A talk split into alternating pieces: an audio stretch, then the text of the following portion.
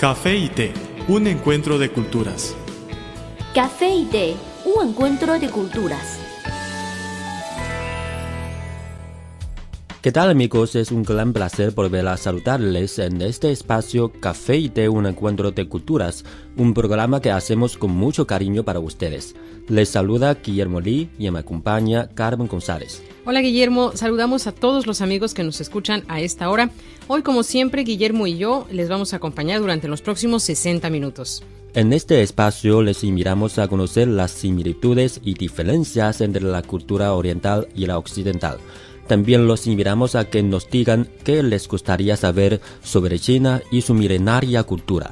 Nuestro planeta es más bello por la diversidad de nuestras culturas, pensamientos y costumbres. Por eso emitimos este programa, para extenderles un puente de amistad y de conocimiento. El encuentro entre los sabores distintivos del café y el té puede tener resultados extraordinarios. Los invitamos a que los descubran con nosotros en su programa Café y té, un encuentro de culturas. Después de esta breve pausa, entraremos en materia.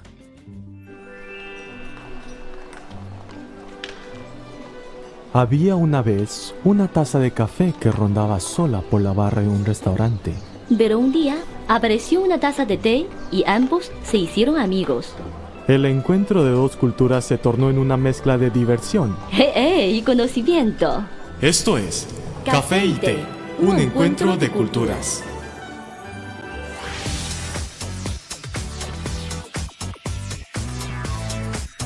Visítenos en nuestro sitio web espanol.cri.cn.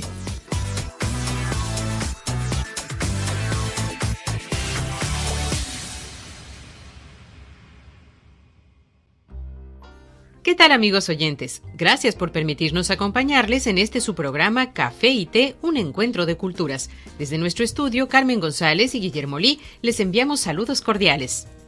Amigos de Café y de un encuentro de culturas, qué bueno contar con su compañía. Nuestro tema de hoy se trata de la protección del agua. La protección y el ahorro del agua son temas urgentes para muchos países, porque la vida empieza por el agua, y este recurso es muy precioso para todo el mundo. China debe aprender mucho de otros países sobre este tema. Entonces vamos a ver cómo se hace en Chile. ¿Será el agua un bien nacional de uso público en Chile? Es una pregunta que no ha tenido respuesta desde 1981, cuando el régimen militar estableció la norma que no ha podido ser removida. En sus códigos civil y de aguas, el Estado reconoce al recurso hídrico como un bien nacional de uso público, pero en la vigente Constitución de 1980, que fue establecida por el gobierno de Augusto Pinochet, admite el derecho de uso de particulares para los ríos y cursos subterráneos. En el país hay un fuerte movimiento social integrado por ambientalistas y defensores del agua que exige resolver la disociación normativa del país sobre el agua y avanzar en una reforma constitucional que la establezca como un bien nacional de uso público. La presidenta Michelle Bachelet ha anunciado un proyecto que modificaría el Código de Aguas, orientado a dotar al Estado de más instrumentos para controlar el uso del agua. Actualmente, si hay disponibilidad del agua, el Estado no puede negarse a la solicitud de derechos de agua que realizan los privados, salvo que la cuenca haya sido declarada agotada, que se afecten derechos de terceros o se haya declarado reserva de caudales.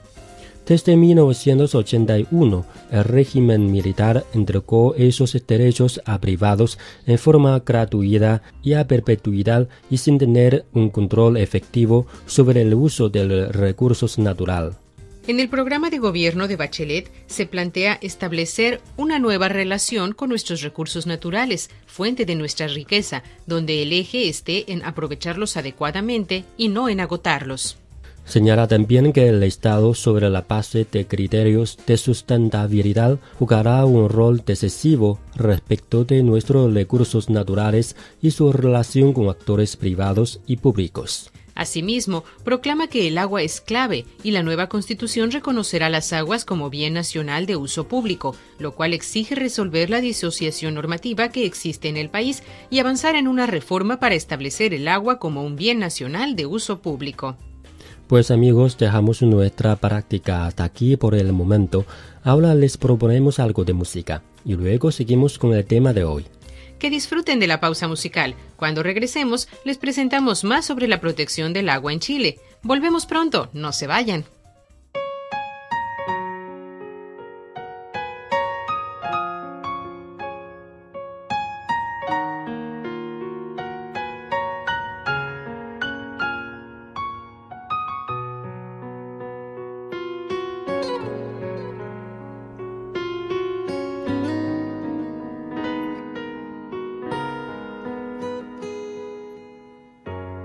忘记分开后的第几天起喜欢一个人看下大雨，没联络，孤单就像连锁反应，想要快乐都没力气。雷雨世界像场灾难电影，让现在的我可怜到底。对不起，谁也没有时光机器，已经结束的，没有商量的余地。我希望你是我独家的记忆，摆在心底，不管别人说的多么难听。现在我拥有的事情是你，是给我一半的爱情。我喜欢你，是我独家的记忆，谁也不行从我这个身体中拉走你。在我感情的封锁区，有关于你。绝口不提，没问题。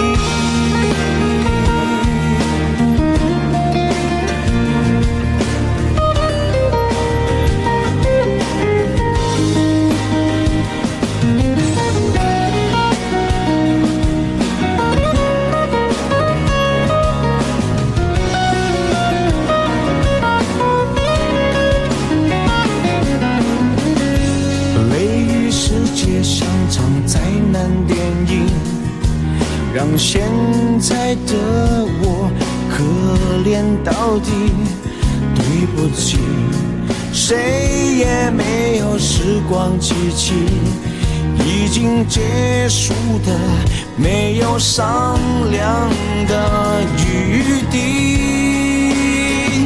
我希望你是我独家的记忆，摆在心底。不管别人说的多么难听，现在我拥有的事情是你，是给我一半的爱情。我喜欢你，是我独家的记忆，谁也不行从我这个身体中拿走你。在我感情的封锁区，有关于你，绝口不提，没关系。我喜欢你，是我独家的记忆，摆在心底。不管别人说的多么难听，现在我拥有的。事情是你，是给我一半爱情。我喜欢你，是我独家的记忆，谁也不行从我这个身体中拿走你，在我感情的封锁区，有关于你。绝口不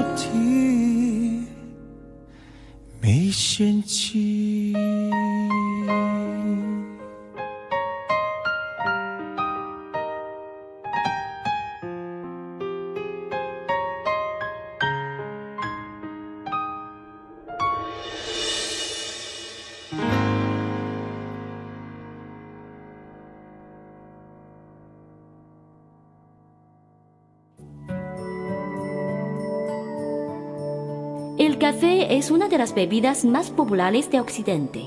El té es la bebida tradicional de Asia. En la actualidad, podemos degustar en un mismo lugar de sus distintivos sabores. Así como el café y el té, las culturas de Occidente y Oriente tienen sus similitudes y diferencias. En nuestro programa podrá conocer algunos aspectos interesantes que estimularán sus conocimientos. Esto es Café y té, un encuentro de culturas.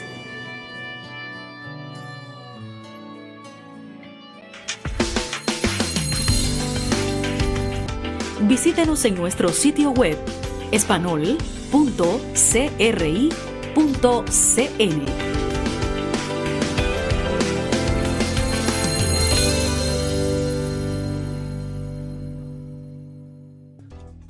Están escuchando Café y Té, un encuentro de culturas. Gracias por permitirnos acompañarles. Somos Carmen González y Guillermo Lee. Bienvenidos de nuevo a nuestro programa de hoy. Les agradecemos una vez más por la sintonía. En esta ocasión estamos hablando sobre la protección del agua en Chile. Por su ausencia o por sus excesos, el agua es un serio problema no solo en Chile o América Latina, sino en todo el mundo. Según organizaciones internacionales, solamente un 2,5% del agua que hay en el planeta es dulce y potable, mientras que en los últimos 85 años se ha triplicado la población. El calentamiento global, que ya nadie niega, traerá consecuencias que antes eran impredecibles, como el aumento de los mares y la consecuente desaparición de ciudades costeras, una probable crisis provocada por la falta de agua potable y la creciente contaminación del mundo. A ellos se suman la sequía y los calores que secan ríos y evaporan el agua de las presas, el derretimiento de la nieve de las montañas, el mal gasto de agua potable y los cambios climáticos que producirían tormentas, inundaciones y deslaves. En Chile, el gobierno estudia una fórmula que obligue a las empresas mineras a informar sobre las fuentes hídricas que encuentren en sus operaciones y a requerir permisos para su uso temporal, los cuales serán denegados si afectan la sustentabilidad del acuífero o los derechos de terceros. De dicha norma solamente se exceptúan los pirquineros, mineros individuales, por constituir actividades de subsistencia económica. Así, se busca poner fin a un privilegio de la gran minería y que imposibilita que el gobierno tenga control sobre el agua que se extrae y utiliza en las operaciones para extraer los minerales en las regiones del norte y centro del país. El problema del agua es universal, porque sus causas son similares en todos los países y también podría tener soluciones globales. A nivel mundial, no hay conciencia de que el, hombre ha sido el principal causante de la escasez de agua, ni que eso podría generar epidemias o conflictos sociales. Estos temas fueron debatidos en la Semana del Agua en Latinoamérica 2015, celebrada en Viña del Mar, Chile, en marzo pasado, y en el séptimo Foro Mundial del Agua en Corea del Sur, entre los días 12 y 17 de abril.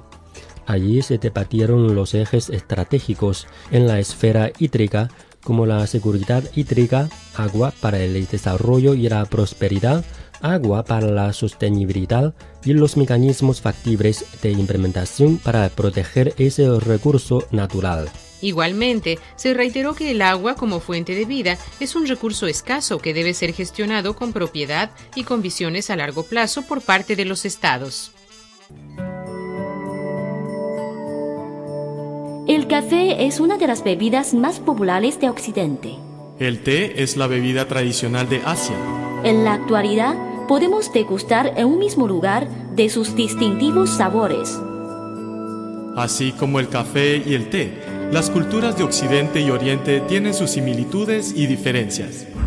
En nuestro programa podrá conocer algunos aspectos interesantes que estimularán sus conocimientos. Esto es Café y té, un encuentro de culturas.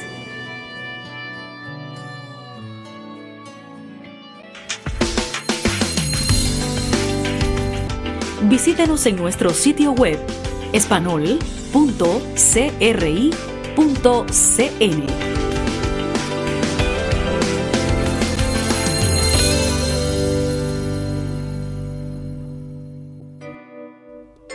Están en sintonía con Café y Té, un encuentro de culturas. Les saludamos Carmen González y Guillermo Lee. Por hoy hemos llegado al final del programa. Nos gustaría recordarles que cualquier contenido que desean compartir o recomendarnos pueden enviárnoslo por email o por correo. Y también en nuestras redes sociales. En Facebook nos encuentran como Radio Internacional de China y en Twitter síganos como arroba CRI Espanol. Con muchísimo gusto recibiremos sus sugerencias y comentarios. Aquí tienen nuestra vía de contacto.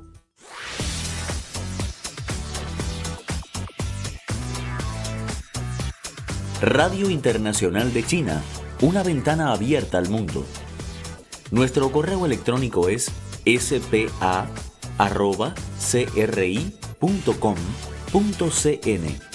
o bien puede enviarnos una carta a la siguiente dirección. Departamento de Español, Radio Internacional de China, Avenida Shichinshan 16A, Código Postal 1040, Beijing, República Popular China.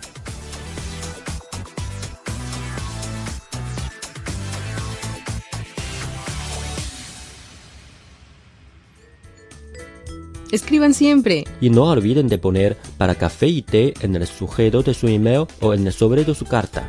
Tenemos una cita el próximo programa de Café y Té, un encuentro de culturas, un espacio hecho especialmente para ustedes. Hasta luego. Chao.